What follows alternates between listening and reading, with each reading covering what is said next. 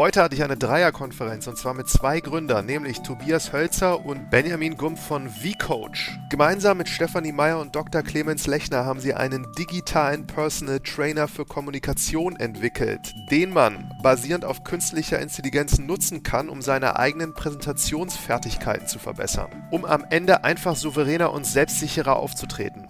Ein, wie ich finde, super spannendes digitales Produkt und ein hervorragend aufgestelltes Gründerteam. Oftmals war es in der Vergangenheit so, dass ich mit Startups über die letzten fünf bis zehn Jahre gesprochen habe. Bei vCoach ging es um die letzten 1,5 Jahre, denn sie sind mitten in der Corona-Pandemie gestartet und es ist ihnen trotzdem gelungen, seitdem schnell zu wachsen. Mittlerweile umfasst das Team 25 Personen, die in den Offices in Berlin und München, aber auch teilweise remote zusammenarbeiten. Sie haben sich entschieden, einen B2B-Ansatz zu verfolgen und verkaufen das Produkt an Unternehmen, die es wiederum für ihre Führungskräfte und Mitarbeiter einsetzen. Wie sie das gemacht haben, erzählen die beiden in unserer neuesten Episode.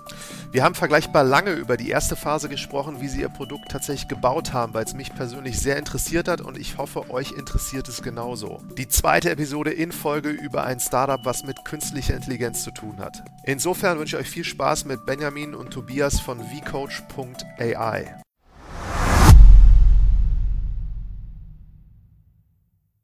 Willkommen zu einer neuen Folge von Marketing from Zero to One. Heute großartigerweise mal wieder zu dritt und zwar mit äh, ja, zwei männlichen Gründern, die auch verteilt sind äh, von vCoach AI, nämlich Benjamin Gumm und Tobias Hölzler. Herzlich willkommen.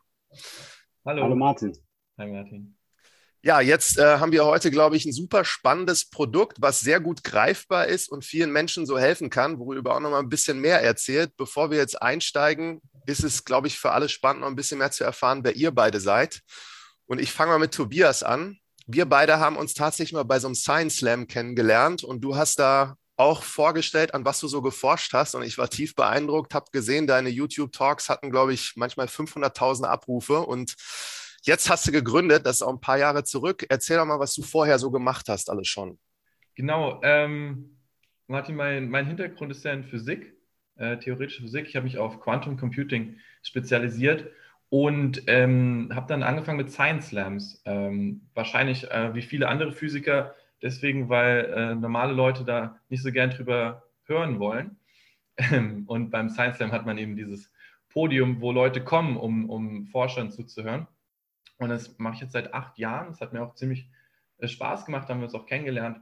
Und ähm, ich habe dann aber entschieden, nicht weiter in der Forschung zu bleiben, was ich, äh, glaube ich, erklären kann, weil ich in ähm, meinen Master in den USA gemacht habe, in Berkeley, Kalifornien.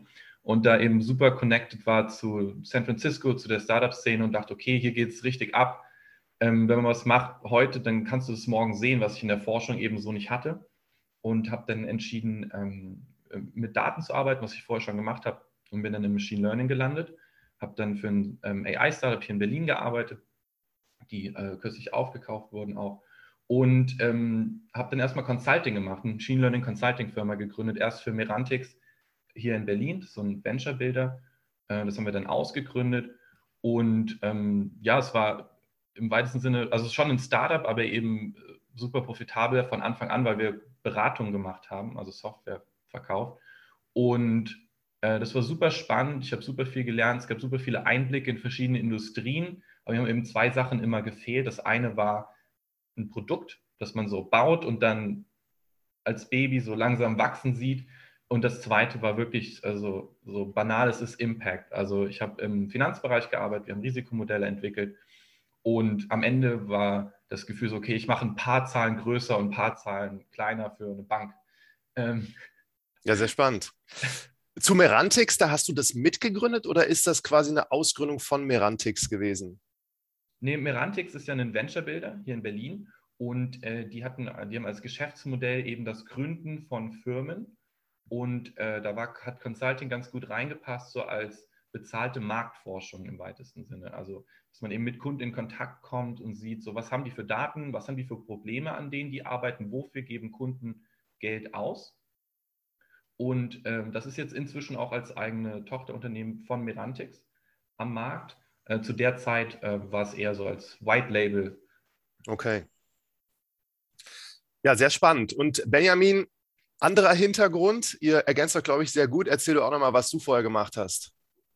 Ja, ich habe mehr oder weniger den klass klassischen BWL-Weg genommen, sozusagen mehr oder weniger, weil ich an der TU München studiert habe und da noch im technischen Nebenfach Chemie, was ich nachher leider nicht mehr anwenden konnte, aber auch äh, dadurch schon sehr früh mit der Startup-Idee oder dem ganzen Startup-Szene in Kontakt gekommen über das äh, CDTM, was vielleicht auch einigen bekannt ist und auch einige sehr erfolgreiche Gründer hervorgebracht hat, wo wir hoffentlich auch irgendwann mal uns in die Reihe der, der Unicorns einreihen können, ja. Aber bin dann klassischerweise nach dem BWL-Studium, wie es viele machen, in eine Beratung gegangen, habe da Managementberatung gemacht, hatte da dann auch irgendwie gemerkt, na, das ist nicht so der Lifestyle, den ich haben möchte mein Leben lang und vor allem möchte ich nicht immer nur äh, Konzepte machen, sondern ich möchte auch Impact haben, ich möchte an einem Produkt arbeiten.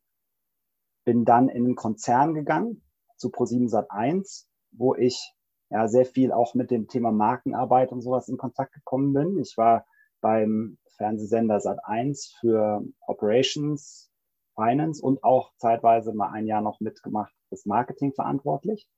Habe da also auch irgendwie sehr, sehr stark über das Thema, ja, wie, wie bewirbt man Produkte, ne, Messaging und so weiter, äh, drüber nachgedacht und ähm, habe aber trotzdem diesen Startup-Gedanken nicht verloren, den ich in der Uni ja schon hatte, dass ich doch irgendwann mal einfach mein eigenes Unternehmen gründen möchte und es dann auch nochmal gepaart mit natürlich dieser Konzernerfahrung, die mehr oder weniger klassisch ist, dass man sieht, da sind Strukturen, da sind Prozesse, da ist Politik dabei und ähm, da ist dann der eigene Impact und das eigene Wirken auch nicht so unmittelbar, wie man sich das vielleicht wünschen würde. Ja. ja. Und da nach vier Jahren, viereinhalb Jahren die Entscheidung getroffen für mich, nee, ähm, jetzt äh, entweder jetzt oder nie. Und das dann auch noch mit der Stefanie, die bei uns auch Mitgründerin ist, die auch bei ProSieben1 gearbeitet hat, äh, in Kontakt gekommen und ähm, dann mit dem mit dem V-Coach-Team losgestartet. Und Clemens, das ist der vierte oder ist der später dazugekommen? Nee, das ist der vierte und den kenne ich am längsten von, also kenne ich am längsten von allen, weil es mein Cousin ist. Ah, okay. Das ist ja ganz spannend. Also familiärer Hintergrund so halb. Ja, wir hatten natürlich äh, irgendwie über die, über die Zeit auch hin und wieder einfach so über Beruf und wo, wo kann es hingehen, was macht man so gesprochen. Und er beschäftigt sich schon seit über zehn Jahren mit dem Thema Soft Skills und wie kann man Soft Skills messen hat da promoviert auch in dem Bereich und da waren viele Ideen da auch gerade mit den Technologien, die es jetzt gibt und wo sich dann auch wieder der Kreis schließt zum Tobias, ähm, AI-basiert, wie kann man eben Soft Skills messen ähm, und, und dann vielleicht auch verbessern. Ja, so, so kam die Idee so ein bisschen aus dieser Gemengelage zustande tatsächlich. Und letzte äh, Frage noch dazu, wie kam Tobias, wie habt ihr euch dann getroffen? Über den äh, Clemens. Also ich habe ähm, in ähm, meiner, meiner Beratungsfirma-Zeit ähm, mit einem Freund zusammengearbeitet, der ähm, den Clemens kannte. Und es war klassisch über eine Ausschreibung tatsächlich. Und ähm, ich fand das Thema natürlich spannend von meinem äh, Vortragshintergrund über den Science Slam und ich bin inzwischen auch äh, Moderator und habe selber so ein bisschen inoffiziell gecoacht, Leute auf der Bühne äh, und dachte, ich äh, schaue mir das mal an und sah schon super interessant aus.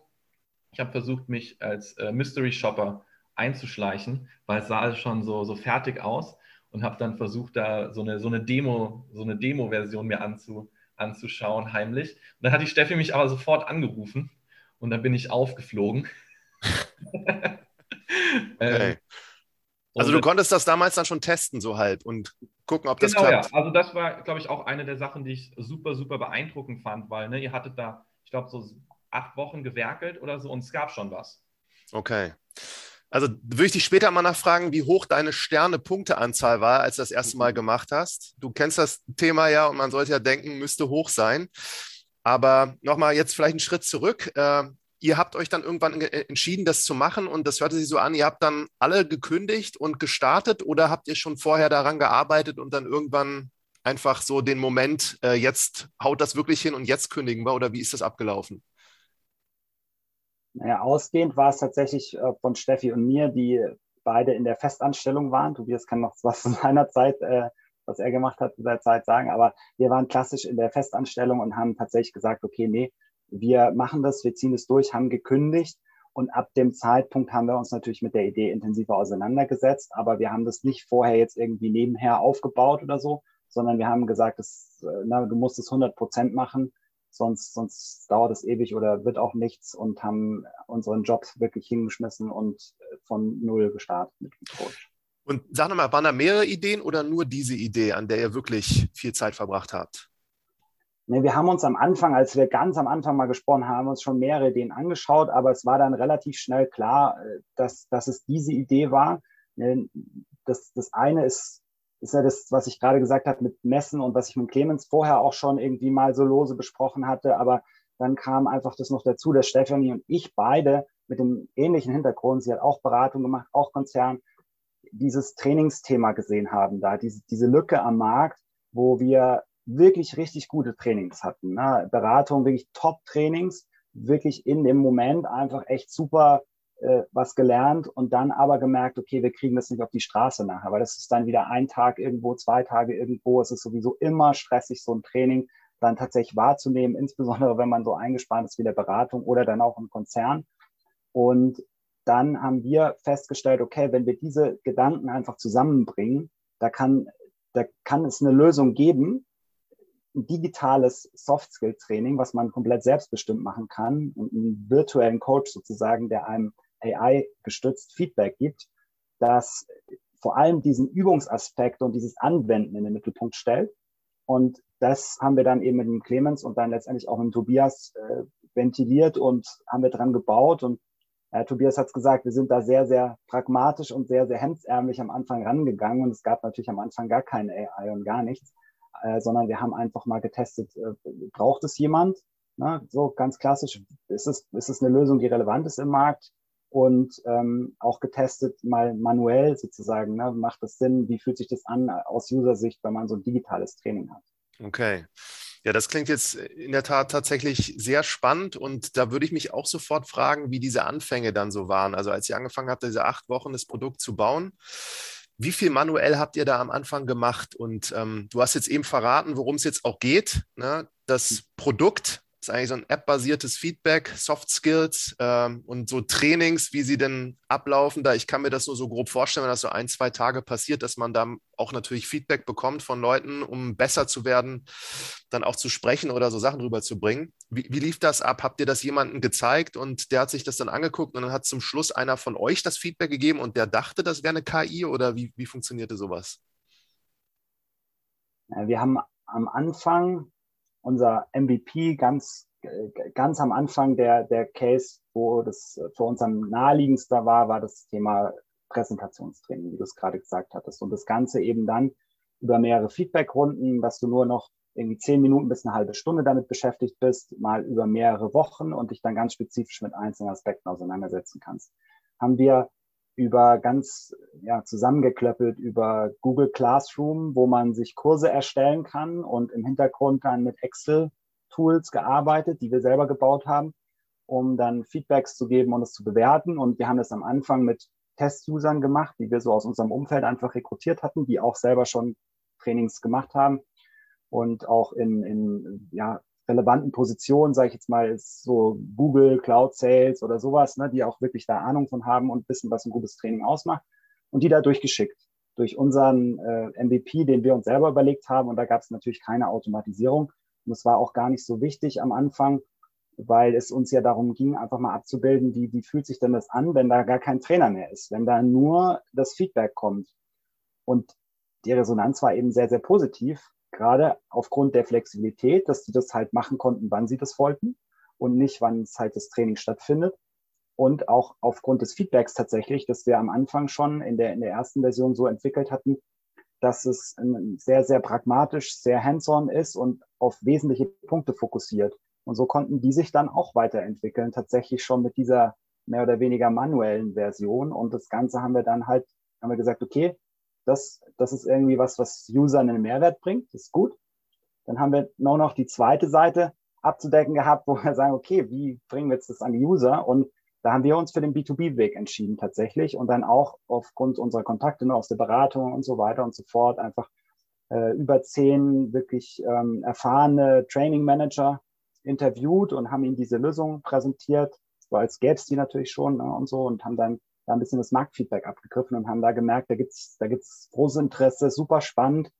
Ähm, gerade, ja, gerade diese Skalierbarkeit auch dahinter, einfach viele Menschen mit einem guten Training zu versorgen, das ist ein intrinsisches Interesse, das sie haben. Und dann kam durch Corona tatsächlich auch so ein bisschen noch ähm, der, der Need noch mal stärker, als dann die ganzen physischen Trainings on hold waren. Ne? Das war ja dann im ja. Prinzip erst, also wir haben Anfang 2020 gegründet, dann ein paar Wochen, Monate später, wo dann direkt äh, die Hütte gebrannt hat bei allen Training Managers. Ja, guter Zeitpunkt und interessanter Zeitpunkt auch genau für diese Idee.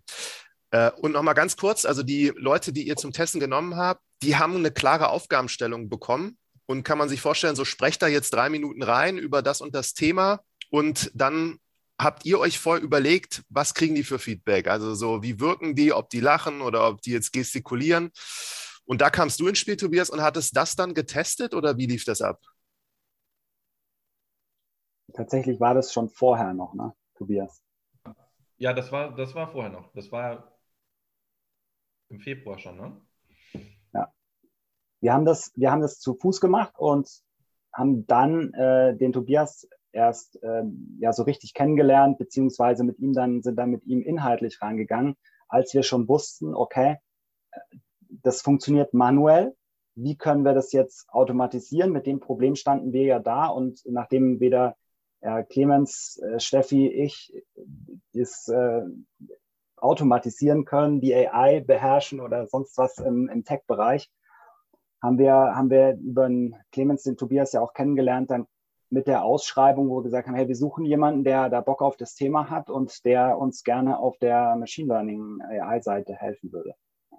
Und dann hast du alle YouTube-Videos der Welt genommen, die hohe Abrufszahlen haben und gut bewertet sind und hast sie da erstmal in diese Datenbank geschossen, dass die quasi dann überprüfen, ob das, was jetzt dann ein Test-User gemacht hat, gut war. Oder wie kann man sich diesen Prozess vorstellen? Ungefähr so. Ungefähr so, aber ein bisschen kleiner. Ich habe ein Video gemacht mit mir und habe äh, über das Wochenende zu, äh, gehackt, um zu sehen, ob das überhaupt geht oder ob die nicht mehr alle Lampen am Schirm haben. Was kam da raus dann? Ähm, ja, es ging. Also war auf jeden Fall, also es war klar, okay, es ist ein weiter Weg, aber so einfach konzeptionell ging es halt sehr gut.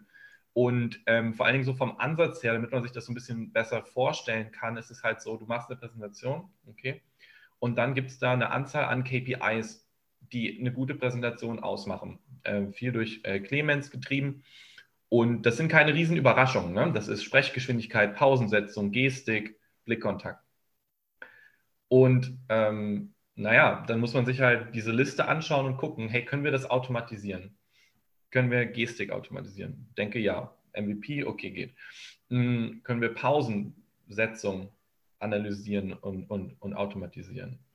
Ich denke ja. So, und das äh, gingen wir dann durch. Und dann war relativ schnell klar, okay, es gibt, äh, es ist schwer. Ja, wir müssen teilweise unsere eigenen Sachen bauen, teilweise Sachen zusammenschneiden, aber es wird gehen. Und ähm, ich fand das Thema richtig, richtig geil. Und wir haben dann ein paar, ein paar Monate ähm, noch weiter iteriert und Sachen getestet. Und es hat ja auch noch keiner, hat ja noch keiner bezahlt. Ähm, und als dann das erste wirkliche Feedback zurückkam, hey, das war ein richtig geiles Training, ich fühle mich selbstbewusster als vorher, nicht nur in Präsentation, auch in Meetings. Meine Mitarbeiter haben mich darauf angesprochen. Da haben, wir, da haben wir uns zusammengesetzt und gesagt, okay, wir, das müssen wir weitermachen.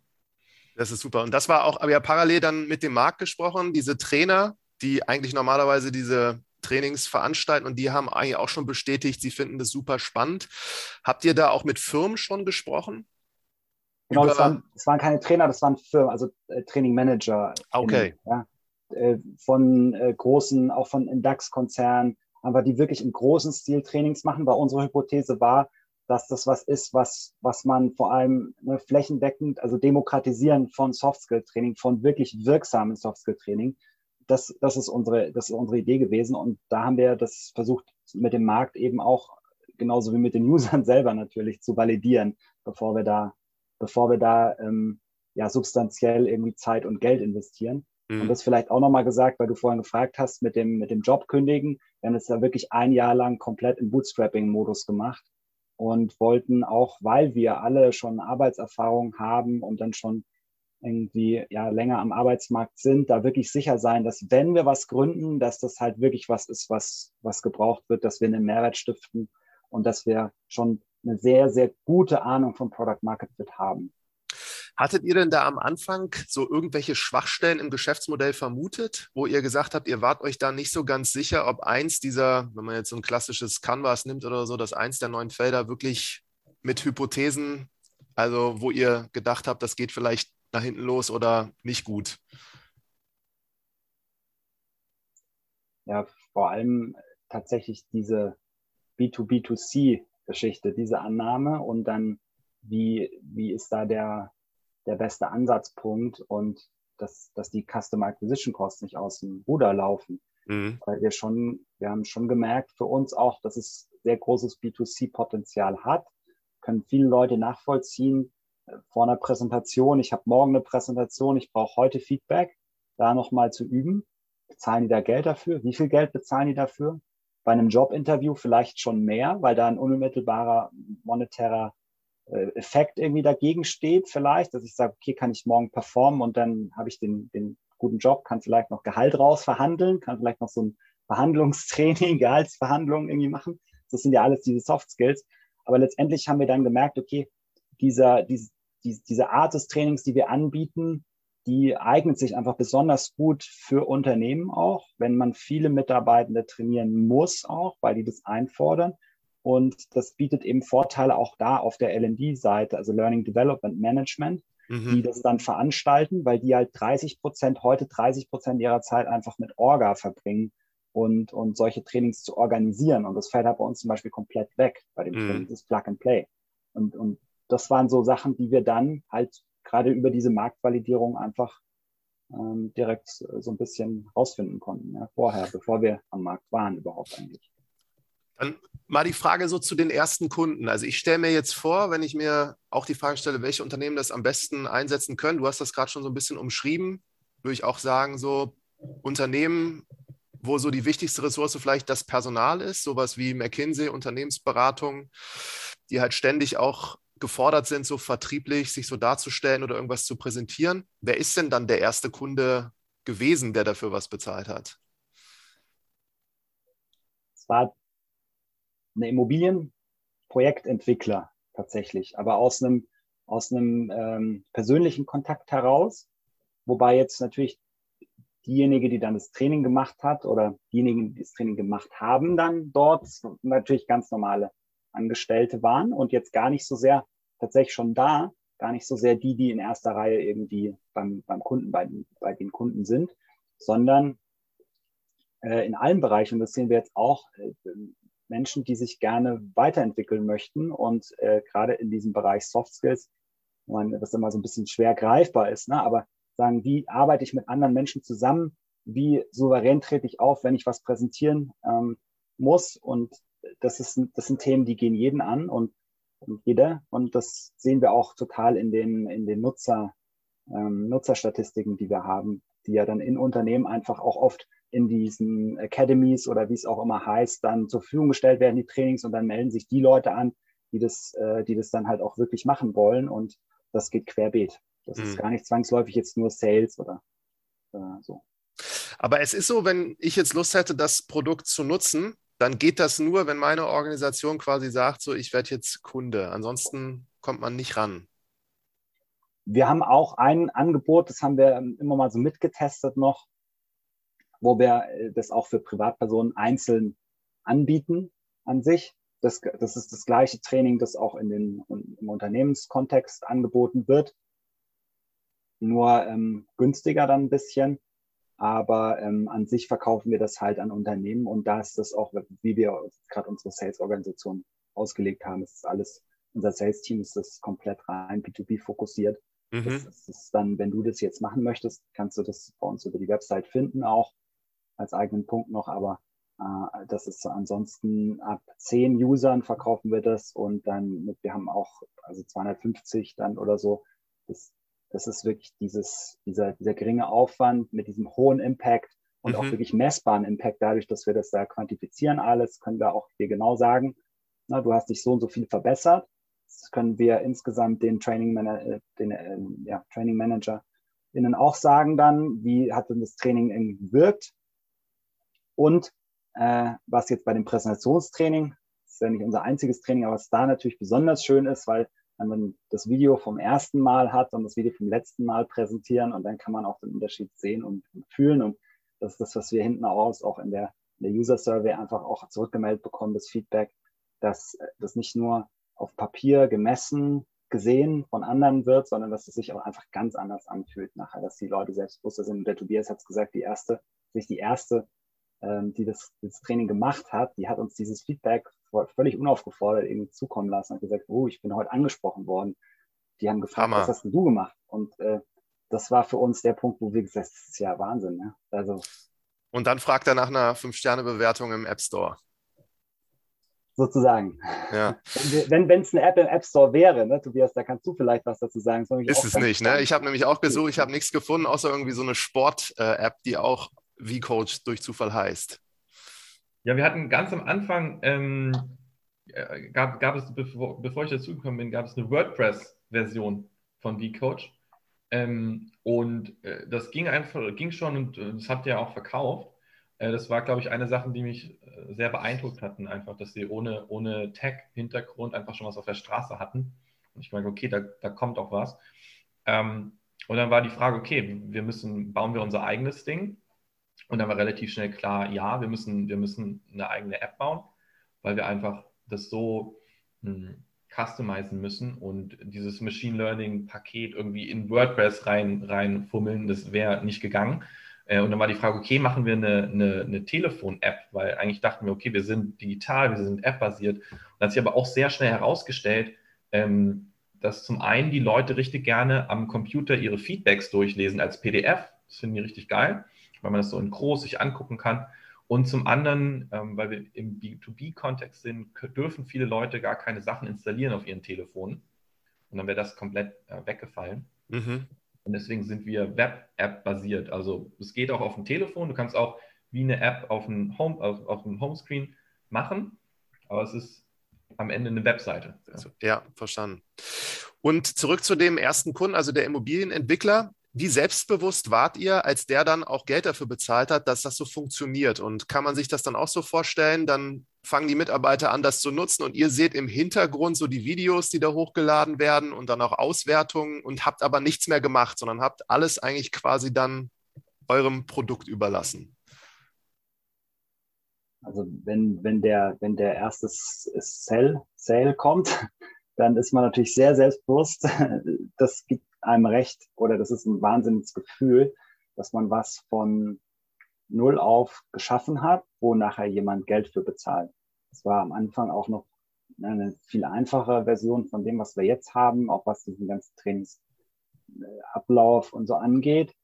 Deswegen sicherlich auch noch viel günstiger. Ja. Mit 99 Euro angefangen und mh, dann den Mehrwert natürlich auch im Training erhöht und damit auch den Preis. Aber das, waren, das waren schon die, ähm, ja, obwohl es nur 99 Euro waren dann, äh, die, die, dieser Push, der dadurch äh, kommt, einfach ins Team und diese Bestätigung, die man dann empfindet, ist schon, äh, ist schon enorm, wenn einem das erste Mal jemand dafür Geld zahlt, was man da irgendwie gebaut hat.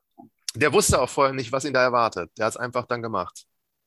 Ja, es war sie, äh, ein, ein, sie, sie, und die hat es einfach, die wusste, nee, sie hat genau, sie, der Zell kam ja über den, äh, den, den Geschäftsführer von dem Unternehmen, der durch Zufall dann über den persönlichen Kontakt auf uns aufmerksam geworden war, weil ähm, das ein kleineres Unternehmen ist, da macht man sich nicht so strukturiert über Training Gedanken und die Mitarbeitenden aber trotzdem nach Training fragen. Mhm. Und dann kam das jetzt irgendwie gerade zusammen, so, ah ja, ich brauche Training, ah ja, ihr habt ja da was gebaut, das probieren wir einfach mal aus. 99 Euro, da ist ja nichts kaputt, so. Und die hatte jetzt äh, letztendlich hatte die Mitarbeiterin ja nach einem qualitativ guten Training gefragt. Das war jetzt auch kein so ein Selbstläufer, wo wir gesagt haben, ja, hier mach mal und dann so, sondern das ging ja auch schon darum, ihr was Gutes zu tun und sie da zu trainieren. Und die war super, also hatte einen super Effekt, das Training, und die war auch super happy nachher. Und das war natürlich das, wo wir gesehen haben, okay, es funktioniert. Und sag noch mal jetzt zu diesem Training von dieser Mitarbeiterin da. Ich habe es noch nicht ganz verstanden. Die kriegt auch vorher ein paar schriftliche Informationen, worauf kommt es beim guten Training an, dann wird die vorbereitet, macht so ein Video, dann kriegt die eine Auswertung oder wie ist quasi dann diese Experience von einer Person, die das nutzt? Und 99 Euro das pro Teilnehmer, also in dem Fall Sie. Und da genau. gibt es ein also Ende des Trainings auch. Das kann man dann nicht einfach weiter nutzen und das hört dann auf irgendwann. Ja, es fängt an mit, also du loggst dich ein. Man damals, man muss immer trennen, damals und heute. Ne, das sind auch zwei unterschiedliche Paar Schuhe jetzt. Aber im Grunde, du loggst dich ein auf der Web-App, du hast das Training von, dein, von deiner Firma bezahlt bekommen und loggst dich ein, registrierst dich und dann geht es los mit Tipps und einem Intro-Video und so einem kleinen E-Learning-Teil. Aber es ist wirklich nur relativ kurz, sodass man schon mal vorab weiß, was passiert.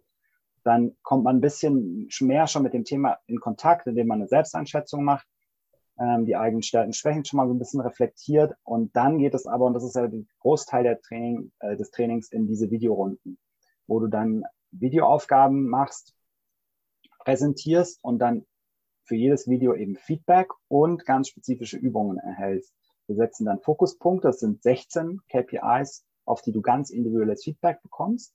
Und dann sage, okay, in dieser Videorunde guck dir mal äh, die Gestik an, da haben wir diese Übung genau für deinen spezifischen Fall. Und dann machst du diese Übung und diese drei Übungen dann und dann geht's in die nächste Videorunde und dann machst du wieder die Übung, geht's in die nächste Videorunde und so weiter. Und ähm, dadurch hast du halt eben diesen Entwicklungsprozess und ja, äh, die, diesen, diesen, diesen individuellen Fokus auf deine, genau deine Themen und äh, kannst dich damit eben sehr, sehr gut und schnell weiterentwickeln und sehr, sehr einfach mit eben nur zehn Minuten dann am Tag. Diese Übungen sind teilweise nur fünf Minuten, die man einfach macht. Und das kommt halt über die Frequenz und die Dauer dann einfach rein. Du kannst natürlich auch mit deinen Themen kommen, die du jetzt gerade vielleicht präsentieren musst oder es ist offen. Du kannst alles präsentieren. Aber das war dann schon so, das Produkt hat das alles alleine geregelt. Da ist keiner von euch mehr involviert gewesen, der da irgendwo nochmal gecheckt hat, ist das jetzt okay, was da jetzt an die geschickt wird? Das wäre schön. Ja. Also ich höre raus, ihr habt noch was gemacht. Genau, das ist ja eigentlich, also Benjamin ist bei uns für Operations verantwortlich, ich für die, äh, für die Technologie. Und äh, da hat Benjamin, glaube ich, noch mehr zu erzählen. Aber genau, das ist Human in the Loop, ne? weil bei uns ist ganz, ganz wichtig, wir haben gesagt, die ersten 1000 Teilnehmer müssen die beste Erfahrung haben. Es muss einfach richtig, richtig geil sein. Und äh, das geht eben nur, wenn wir nicht nur die Maschine benutzen, sondern wenn da auch noch ein Mensch drüber guckt. Okay. Und dann von den ersten 1000, ich vermute, die habt ihr jetzt schon. Also gab schon die ersten 1000 Trainings. Und habt festgestellt, alle finden das gut oder kann man da sagen oder habt ihr Zahlen so, wie viele finden das gut oder gab es welche, wo so extrem waren, super gut oder super schlecht und wenn ja, woran lag das? Also ich glaube, man kann schon sagen, alle finden das gut. Es gibt immer Leute, die es so mittelgut finden, sage ich jetzt mal. Witzigerweise sind gerade bei denen haben wir festgestellt, dass das qualitative Feedback, also wir fragen am Ende ganz klassisch Net Promoter Score auch ab, wenn man das Training gemacht hat. Und bei denen war das qualitative Feedback eigentlich nie so schlecht, sondern das war, oder was heißt schlecht, ne? wenn die das mit fünf bewerten, weil beim NPS ist im NPS äh, Net Promoter Score Framework ist das schon eigentlich schlecht, sagen wir so. Weil es bis zehn geht, ne? Genau, ist von eins, von null bis zehn. Das ist jetzt nicht eins und zwei, das hatten wir noch nie. Das freut uns natürlich auch sehr, sondern wir hatten auch viele Zehner dabei. Ne? Und mhm. ähm, gerade bei denen mit mit fünf und sechs, dann sind immer mal wieder welche dabei, war das qualitative Feedback sehr wertvoll, aber war jetzt auch nicht so, dass man sagt, okay, um Gottes Willen, was hatten wir jetzt für eine Training-Experience? Ähm, wir, und was uns freut, ist, dass der Großteil halt acht aufwärts ist. Ne? Also wir haben deutlich, deutlich, deutlich positiven Net Promoter Score und ähm, die haben sich alle verbessert, nicht nur, also jeder bisher, der, das, der die das Training gemacht hat, hat sich verbessert, nicht nur messbar, sondern auch gefühlt in dem, was die sagen, das hatte einen Mehrwert. Das hatten wir auch noch nicht, dass jemand gesagt hat, boah, das war jetzt irgendwie verschwendete Zeit. Und ähm, das ist, ja, äh, hat sich natürlich auch entwickelt, wie man das bei so einem Produkt hat, dass wir äh, gestartet sind, wie der Tobias das auch gesagt hat, mit diesem, mit diesem WordPress Frontend auch, was, was jetzt ein bisschen clumsy war und äh, mittlerweile halt auf einer eigenen Web-App sind und auch da natürlich immer noch weiter verbessern und Feedback einbauen und, und da in, in den diversen Sprints eben unser Produkt weiterentwickeln und so da hoffentlich ja es immer weiter verbessern. ja. Ja, macht total Sinn. Also wir haben jetzt auch wirklich vergleichsweise lange über so dieses Bau von dem Produkt gesprochen, weil ich es so spannend finde und weil das auch so ein, finde ich, sehr greifbares Produkt ist. Jetzt äh, ist aber eigentlich der gemeinsame Nenner, warum ich auch diesen Podcast mache, immer wie man dann tatsächlich anfängt, auch Kunden zu gewinnen. Und das würde mich jetzt auch nochmal interessieren. Du hast schon gesagt, so Direktvertrieb oder ihr habt ein Sales-Team. Aber wie sind die da rangegangen und wie habt ihr das dann geschafft, so auch in den richtigen, würde ich sagen, Unternehmen auf euch aufmerksam zu machen? Hypothesenbasiert sind wir rangegangen mit Personas, die wir selbst erlebt haben in Unternehmen, wo wir dachten, okay, vielleicht testen wir erstmal so ein bisschen breiter, um nicht in eine Falle zu tappen, dass wir uns auf eine Persona fokussieren und dann vielleicht irgendwas übersehen. Und dann haben wir zum einen eine E-Mail-Kampagne gestartet, so ein bisschen Grauzone ist. Ne? Also sind auch aus der E-Mail-Kampagne mit 80 Mails und einer Abmahnung, also 80 versendeten Mails und einer Abmahnung rausgegangen. Also Weil ihr gar keine Adressen kein, eigentlich, also die kein Sale. Ja.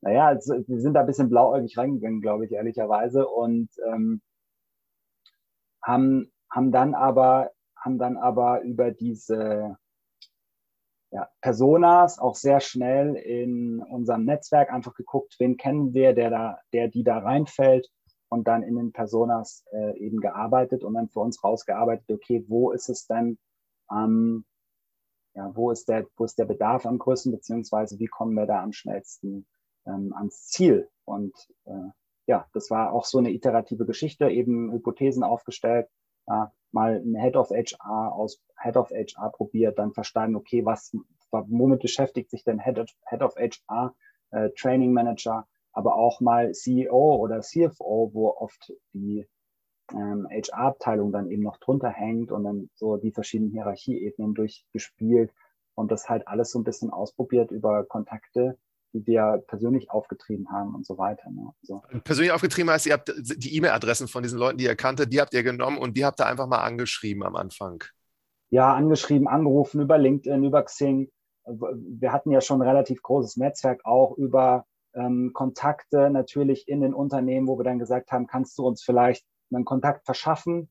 Ne? Ähm, du kennst da vielleicht jemanden aus der Trainingsabteilung oder aus der HR-Abteilung oder auf, auf CEO oder was auch immer und dann oder auch aus, äh, wir haben auch ähm, Startups an sich als Kunden äh, auch sehr ähm, ins, äh, ja, ins Visier genommen. Am Anfang, du hattest es schon gesagt, äh, vorhin Beratungen, klassisch, wir kamen ja aus Beratungen, ne, da gab es Anknüpfungspunkte und aber auch so Scale-Ups, weil für uns das ganz, ähm, ganz logisch war eigentlich, dass wir gesagt haben, da die, die wachsen sehr, sehr schnell, haben sehr, sehr viele junge Führungskräfte und müssen die eigentlich schnell irgendwie trainieren, up to speed bekommen und dann ist vielleicht so ein selbst äh, selbstbestimmtes Training genau das Richtige, um Leute da sehr äh, ja, smooth, ohne viel Reibungsverlust, ohne viel Zeitverlust auch, auch zu trainieren. Spannend. Und äh, hat sich das bewahrheitet so mit diesen Persona-Annahmen, die ihr dann am Anfang hattet, zu denen, die es jetzt wirklich heute so hauptsächlich nutzen? Ja und nein. es gab auch viele falsch, äh, falsche Hypothesen, die wir da dann, oder Hypothesen, die wir falsifiziert haben.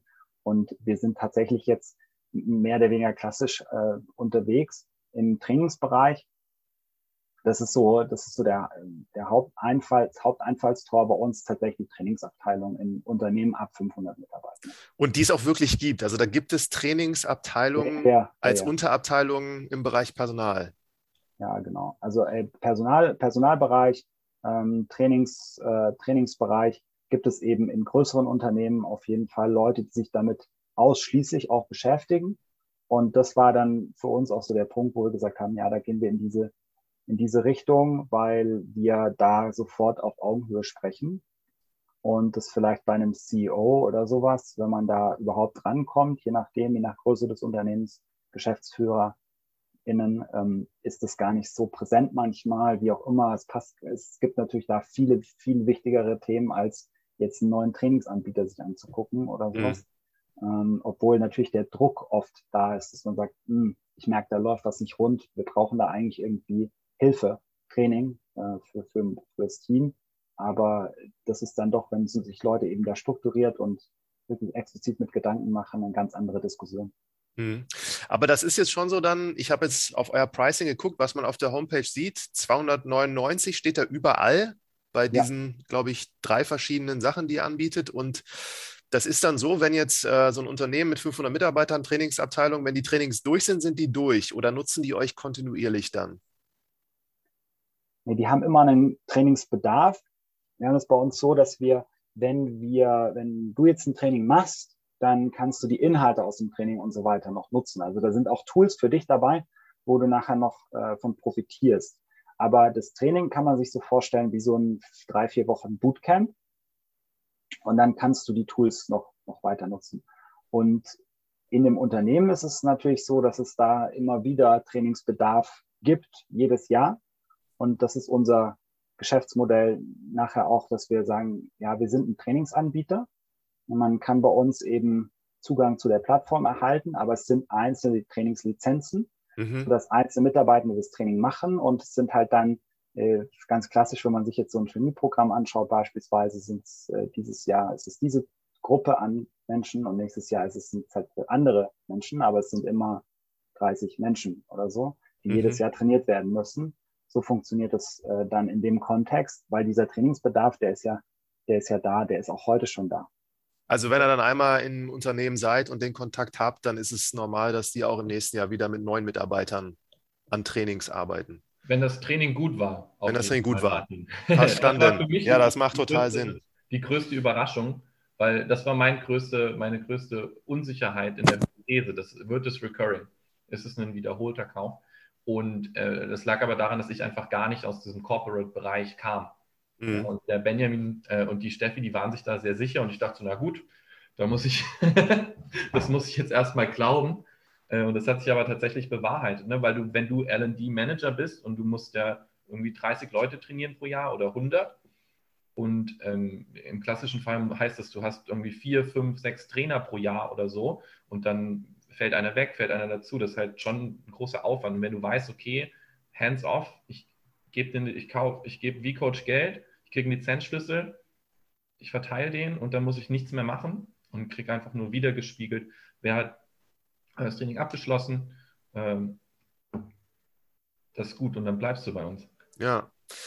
Und wie seid ihr an die rangegangen? Also, wenn ihr die euch jetzt nicht kennen, habt ihr da einfach richtige Personen identifiziert, hingeschrieben und gefragt oder andere so Taktiken? Nee, so, äh, wie du es gesagt hast. Es ist äh, klar, dass sich in größeren Unternehmen Leute damit beschäftigen und dann muss man halt rausfinden, wer das ist und dann entsprechend die Leute ansprechen. Das kann, genau, das kann von kalter Krise bis äh, ja, inbound auch, dass die dann auf uns aufmerksam werden, aber auch ja, ne, Veranstaltungen auch, ne, virtuelle jetzt in den letzten zwei Jahren vor allem mm, und nicht, nicht irgendwie Messe vor Ort, aber das ist natürlich über alle klassischen B2B-Kanäle. Also das muss man auch nochmal relativieren. Manchmal dann spreche ich hier mit den Gästen und da geht es um so eine Zeit von zehn Jahren zurück. Und bei euch ist das gefühlt hier, das sind ja anderthalb Jahre, über die wir gerade sprechen. Und da auch nochmal die Frage, gab es denn da mal so einen Moment in den letzten anderthalb Jahren, wenn da wirklich alles virtuell passiert ist, wo ihr dann einen großen Schritt gemacht habt oder wo ihr irgendeine Strategie, Aktivitäten, Kanal mal ausprobiert habt und wirklich einen großen Schritt vorangekommen seid? Es war, ich würde eher sagen, es war ein kontinuierliches Lernen. Es war nicht so diese eine, diese eine Anschalten, sondern wir haben, wir sind sehr ja, lean, Startup-mäßig daran gegangen an die ganze Geschichte von Anfang an und so hat sich das eigentlich auch weiterentwickelt und wir haben sicherlich, ich glaube, wir haben wahrscheinlich ein paar Sachen gemacht, auch die man in dem Stadium sonst noch nicht machen würde, aber haben dafür halt da schon irgendwie Erkenntnisse gesammelt und wussten dann immer schon sehr oder glaubten zu wissen, sehr, sehr früh, sehr gut, in welche Richtung es sich lohnt, weiterzugehen und weiter zu investieren. Und das ist auch letztendlich, also jetzt vor allem natürlich Steffis Verdienst, die jetzt heute nicht da ist, aber dieses Kundenportfolio, das man jetzt sieht, ne, das ist natürlich schon enorm, was sie da auch aufgebaut hat. Wenn du jetzt auf die auf der Webseite auch guckst und so, da sind, da sind Firmen drin. Wir also sehen DHL, Böhringer, genau. O2, Generali. Generali und so. Also genau. sehr beeindruckend. Aber das hat sie dann gemacht, hauptsächlich mit ihrem Team und ja, vor allem das Team, das jetzt äh, relativ jung noch ist, weil es äh, doch wirklich schwer ist, gerade im Startup-Bereich gute Sales-MitarbeiterInnen zu rekrutieren. Und das ist, äh, das ist tatsächlich dann auch wirklich ein, ein, ein Knochen, Knochenjob. Ja. ja, da wollte ich dich gleich auch nochmal nachfragen. Also letztes Jahr habt ihr jetzt im Vorgespräch kurz gesagt, wart ihr zu sechs zu diesem Zeitpunkt. Jetzt seid ihr 25, also habt da einige Leute so mit dazugeholt. Und ähm, wie verteilt sich das von den 25? Also wie viele sind da im Bereich Vertrieb, wie viele arbeiten am Produkt und was macht der Rest? Es sind ungefähr acht Leute im Vertrieb, acht Leute am Produkt und der Rest macht, was äh, sonst noch gewacht werden muss. so, Kühlschrank auffüllen. Nee, wir haben halt, also im Rest sind auch noch, ist auch der Customer Support und ja. ähm, und, äh, und, und, und Operations halt so ganz allgemein. Ne? Was, wir machen noch, versuchen natürlich auch auf Social Media, insbesondere LinkedIn, präsent zu sein, da Postings zu machen, solche Social Media Content zu erstellen, solche Geschichten ähm, fallen da natürlich auch rein. Wir müssen Veranstaltungen vorbereiten. Das ist, das ist, also wir, wünsch, wir wünschen, wir wünschen uns mehr, noch mehr Leute, als wir, als wir verantworten können, was die Geschwindigkeit uns natürlich auch so ein bisschen der Horizont angeht, weil wir jetzt, weil wir jetzt schon relativ viel Gas gegeben oder Gas geben, ne? Und dann ähm, gerade bei uns jetzt, das war für mich persönlich so eine ganz spannende Erfahrung jetzt in der Gründung, ähm, diese Schritte einfach jetzt wirklich das erste Mal gemacht haben, gerade so in den letzten ja, sechs bis acht Monaten von dem Gründer, Gründerin, die Sachen übergebbar, äh, skalierbar auch zu bekommen, weil vorher haben wir halt viel auch noch selber gemacht, weil wir mit diesem Bootstrapping ja zwölf Monate unterwegs waren. Und dann haben wir ganz viele Prozesse halt implizit natürlich irgendwie gewusst und keine Ahnung, das Ganze dann explizit zu machen, übergebbar zu machen, skalierbar zu machen. Äh, das waren jetzt für uns, glaube ich, so auch total äh, wichtige Learnings und eine, eine echte Herausforderung in den ganzen Prozess. Glaube ich gern. Aber nochmal, 25 Leute, habt ihr das aus dem Cashflow jetzt rein finanziert, auch dass jetzt 25 Leute bei euch sind oder ein Investment auch nochmal bekommen auf der Strecke? Wir haben im, im April eine Pre-Seed-Runde abgeschlossen mit ähm, tollen Angels. April 21 oder 20? 21. 21, ja. 21. Und da haben wir, das war gerade mit dem Hintergrund, dass wir gewusst haben, okay, Bootstrapping, ja, wir haben jetzt den Product Market Fit, so wie wir ihn gesehen haben, schon ganz gut raus und können jetzt mit dem, mit dem externen, mit dem zusätzlichen Geld wirklich, äh, bau, Tobias sage mal, bauen und verkaufen sind die zwei Aufgaben, die wir haben und das genau dann halt ähm, das nochmal wirklich beschleunigen und da ist dann jetzt auch das Investment reingegangen in eben Sales und Sales Team und, und Product, insbesondere halt Softwareentwicklung. Ja. Ja, total spannend, also an euch beide so. Und ich kann auch mal sagen, da ich kann mich an mein erstes Training erinnern. Das war, als ich wirklich in meinem, glaube zweiten Beruf war und da hatte ich die Trainerin, die Angela Merkel trainiert hat. Und weißt du, das hat ein horrendes Geld gekostet, das ich nicht bezahlen musste. Und deswegen war ich da auch, hatte ich so einen Respekt davor. Und dann haben die auch aufgezeichnet, also ich musste mich immer hinstellen und die Aufgabe war so in so einem Krisenmodus, so eine Situation dann vor der Kamera zu erzählen. Danach habe ich mich selbst gesehen und dann hat die mir gesagt, so was ich gut und was ich schlecht gemacht habe. Und ich weiß noch, das ist so ein Aha-Moment, den man hat, wenn man sich selber so sieht und wenn einem dann noch jemand so ein bisschen sagt, so was man da besser machen kann oder anders machen kann. Und daher hätte ich super Lust, so euer Produkt auch zu nutzen und ähm, also sehe da auch total den, den Mehrwert drin und bin da echt gespannt, wie ihr das jetzt auch hinkriegt, das dann so auszuweiten und unter die Leute zu bringen. Und ähm, letzter Part nochmal jetzt, den, den ich auch nochmal fragen wollte. Du hast jetzt gerade gesagt, ihr baut jetzt gerade das Team auf. Wen, wen sucht ihr da? Und zum Beispiel jetzt auch, wenn jetzt Studenten oder Studierende jetzt zuhören, was könnten die bei euch machen? Und müssen die jetzt auch eure App erstmal, äh, die, die, die, die Web natürlich, müssen die auch eure webbasierte App vorher mal testen, damit ihr seht, wer das ist und dann entscheidet ihr, ob ihr die einstellt oder wie läuft das? Wir haben äh, die Möglichkeit, es gibt jederzeit auch für dich die Einladung, die Möglichkeit, es ganz ohne Login und so über die Webseite zu testen. Gerade diese Videoanalyse als rausgelöstes Element. Aber an sich machen wir das eigentlich eher andersrum, dass wenn wir Leute eingestellt haben, dass die dann natürlich erstmal den Zugang zu den Trainings bekommen auch und zumindest natürlich mal irgendwie so, so eine Feedback-Runde einfach mit so einem Video-Feedback auch mit, äh, mitmachen für sich, damit die, damit das Verständnis einfach auch da ist. Ne? Wie fühlt sich das aus Kundenperspektive? Was verkaufen wir eigentlich? Natürlich das Produkt. Du musst, wenn du bei einem Autohersteller irgendwie anfängst, musst du auch mal im Auto gefahren sein und so. So, so rum ist es eigentlich eher. Das ist vorneweg ein ganz normaler Interviewprozess. Äh, bei uns, äh, glaube ich, wie es in einem Startup auch ist, das ist sehr, sehr schnell und, und unkompliziert und auch schnell einfach mit uns als Gründern dann ein Gespräch und ganz konkret suchen wir im Sales-Bereich, wie ich das schon gesagt habe. Da ist wirklich, glaube ich, eine, eine sehr spezielle Chance für Leute auch, weil wir halt jetzt gerade in dem Stadium sind, wo wir, wo wir wissen, okay, wir brauchen jetzt einfach noch mehr Leute, das ist, äh, dann, dann geht es ab. So läuft es. Wir müssen einfach am Team bauen und da auch eben das Team mit aufzubauen. Mhm. Deswegen auch klar, klar, äh, nochmal, wenn jetzt jemand schon Erfahrung hat in dem Bereich Soft, also Software as a Service, B2B Sales, das wäre so für uns das, das äh, optimale Profil und dann da eben die Chance, da was mit aufzubauen und sozusagen hier an diesem, an diesem Startpunkt mit dabei zu sein und noch nicht, äh, es ist schon weit darüber hinaus, dass wir uns fragen, sind es die richtigen Kunden oder wie auch immer, das hatten wir ja schon, sondern äh, da mit anzusetzen und halt das mit aufzubauen und im nächsten Jahr, heute sind, ähm, sind es eben acht Leute und im nächsten Jahr sollen es schon 15 äh, bis 20 Leute sein. Und deswegen werden wir auch äh, ja, da jetzt weiter fleißig die Werbetrommel rühren auf allen Plattformen. Aber wenn sich natürlich hier was ergibt, wäre das auch schön. Und es geht von, weil es auch nochmal gesagt hast, Studieren, es geht von Founders Associate, haben wir es jetzt genannt, also wirklich mit der Steffi zusammen ganz eng zu arbeiten, was glaube ich auch für Studierende einfach eine tolle Möglichkeit ist, da wirklich so in so einen Gründungs, äh, GründerInnen äh, Alltag Einblick zu erhalten und bei einem Startup wirklich Impact zu liefern und auf der anderen Seite wirklich Senior Account Executive auf Enterprise Level. Man spricht mit Leuten, die im Trainingsbereich da eine Abteilung mit, weil du gesagt hast, gibt es da die Leute, ne? das sind dann Trainings, Head of Training Management hat dann auch irgendwie ein Team von fünf, sechs Leuten drunter trainieren, tausende Leute, da auf Augenhöhe zu sprechen und da über, über signifikante Deal-Volumina natürlich auch zu sprechen kann man sich ja auch ein bisschen ausrechnen, wenn man sagt, man verkauft dann 100 oder, oder 1000 Lizenzen oder so, dann sind das schon größere Tickets.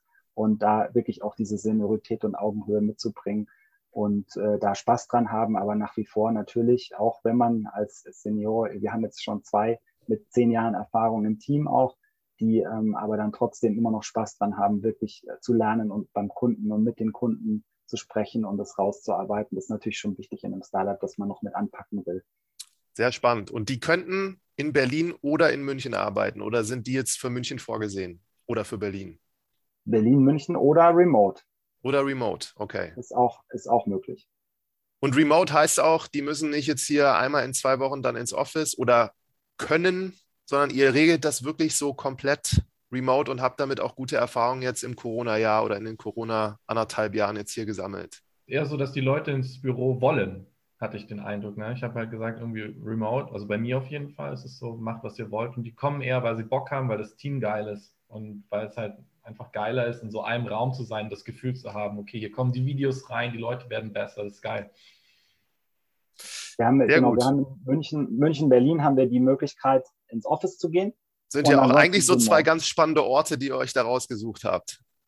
Ja, es hat sich so ergeben und es ist auch mit den Office-Locations gar nicht so schlecht gelaufen, würde ich jetzt mal behaupten. Also die sind beide sehr, sehr cool und trotzdem haben, sind wir offen nach weiterhin dafür, Leute auch komplett remote anzustellen. Wir haben auch ähm, jemanden in Düsseldorf aus dem Entwicklerteam und in, ähm, in Mannheim, in Jena ähm, und, und so. Ja, das Team sieht sich mindestens mal alle drei Monate bei, bei einem gemeinsamen Team-Event.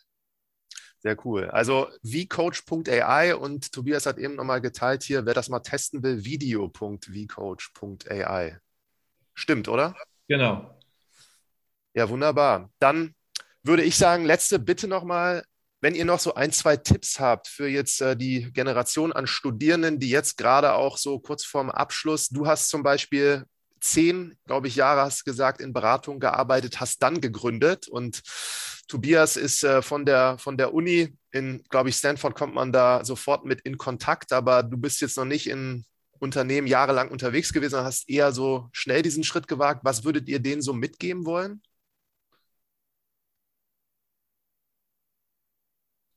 Als also, so Tipp?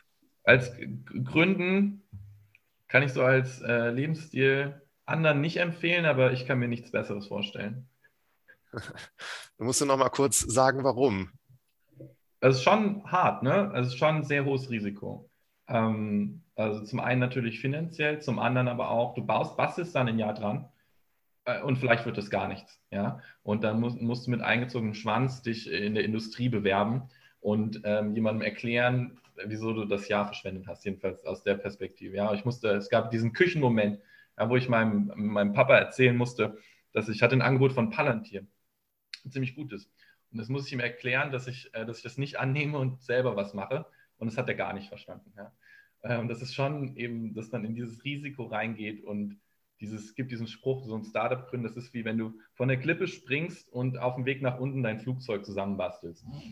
Und Oder dein Fallschirm. Genau, und ganz Anfang bist du noch ganz ohne. Und jetzt haben wir, wir haben ein Flugzeug, aber Benjamin hält noch so den einen Flügel und die, die Stefanie, die dreht noch am Propeller. Äh, und wir kommen so langsam, langsam in, in Gleitflug. Aber okay. Ist, ähm, aufregend. Aber wie ihr es erzählt habt, habe ich das Gefühl, das Flugzeug fliegt gut. Also hört sich irgendwie sehr stabil an schon. Ja, auf jeden Fall. Wir sind schon, wie der Tobias gesagt hat, wir sind schon in der dann die Kurve schon gekriegt. Ne? Das ist am Anfang, wenn du gar nicht weißt so und dann jetzt weißt du, okay, es läuft. Jetzt sind es andere Herausforderungen, die sich, die sich stellen, die jetzt eher sagen auch bei mir jetzt vom Hintergrund und mit Steffi, mit den, wir haben in, in großen Strukturen, Konzernen gearbeitet, so Prozesse aufbauen, dann, dass man halt auch HR-Prozesse hat und so weiter. Das ist dann jetzt vielleicht nicht das, was so, das so dann am Anfang, äh, das ist, wo, wo man, wo man im Feuer steht, sondern das sind dann andere Herausforderungen, aber für Studierende, ich habe das relativ spät gemacht mit der Gründung. Ich habe vorher relativ lang gearbeitet und ähm, ich weiß ehrlich gesagt nicht, was besser ist. So, ich, ich weiß nach der, nach der Uni, es ist, es ist, glaube ich, man, man hat weniger Strings attached. Ja? Es ist, äh, es ist direkt, man geht los, man, man hat Feuer, man brennt, man, man rockt es, man rockt es mit dem Startup, hat aber vielleicht eben diese Erfahrungen noch nicht gemacht, was es heißt, gerade also jetzt in einem B2B-Geschäft auch unterwegs zu sein und, und wie, wie Unternehmen funktionieren und so weiter. Da muss man sich natürlich dann schon sehr intensiv mit den Kunden auseinandersetzen. Und auf der anderen Seite sind es genau diese Abkürzungen, die wir vielleicht nehmen können, dass wir das schon gemacht haben, dass es jetzt vielleicht ein bisschen schmerzhafter ist für uns, auf Sachen auch wieder zu verzichten. Das muss man ja auch mal so sagen. Wenn man irgendwie einen gewissen Lebensstil gewohnt ist, gewohnt war, dann weiß man erstmal nicht, wie das so weitergeht, wenn man den Job kündigt, ohne, ohne eine, eine neue Einkommensquelle direkt zu haben. Ja? Und das ist dann natürlich auch ein, ein, ein schon ein, ein, Risiko, in das man sich bewegt. Aber ähm, das ist man natürlich als, als Person, die da auch irgendwo mit dem Gedanken spielt, ein Unternehmen zu gründen, gewissermaßen schon prädestiniert dafür, ein anderes Risikoprofil zu haben als jemand, der die mit ähm, genau, die mit 20 über die Altersvorsorge nachdenken. Ja. Ja. Was, was, ich mich gefragt habe, Martin, ist halt, ähm, was würde ich mehr bereuen, nicht gemacht zu haben? So in zehn Jahren. Ja, und äh, für mich war dann die Antwort, okay, wieso nicht? Ja, ich habe keinen kein, kein Hund und kein Haus. Ähm, ja, das Risiko ist relativ gering für mich jetzt persönlich, sage ich mal. Mm, und hätte ich es bereut, nicht im Großunternehmen angefangen zu haben, vielleicht ein bisschen, ja, und ich glaube, deswegen ist es auch gut, dass wir im Team ähm, aus unterschiedlichen Kategorien da kommen. Aber wahrscheinlich hätte ich es mehr bereut, es nicht versucht zu haben. Ich persönlich. Genau. Und das ist die Frage, die ich mir äh, gestellt und dann beantwortet habe. Auch eine sehr gute Frage, glaube ich.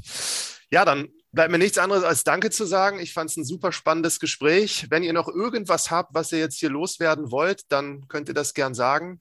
Und ansonsten bin ich wirklich interessiert, wie das weitergeht und hoffe, dass ihr jetzt vielleicht auch durch diesen Podcast ein, zwei Leute findet, die sich dann euch wenden. Ich kann nur noch mal sagen, äh, also zum einen vielen Dank, Martin, ne? und zum anderen gerne bewerben über die Webseite in bcoach.ai. Wenn ihr Lust habt, im Sales-Bereich da wirklich äh, super Einblicke zu bekommen, mitzuarbeiten und vom ersten Tag an Impact zu haben, und ich denke, wir sind als Team auch nicht so schlecht. Kann man sich auch einen Eindruck auf der Webseite, ähm, auf der Webseite machen. Aber dann äh, ist da auch wirklich überall in den, in den Stellenausschreibungen der Kontakt drin. Bitte einfach gerne anrufen, gerne direkt eine Mail schreiben. Das ist, äh, wir sind kein Konzern, sondern ein Startup und da geht es schnell voran und wer Lust hat, bitte bewerben. Tipptopp. Dann nochmal danke an euch und macht es gut. Vielen Dank, Martin. Das danke, Martin. Sehr gut.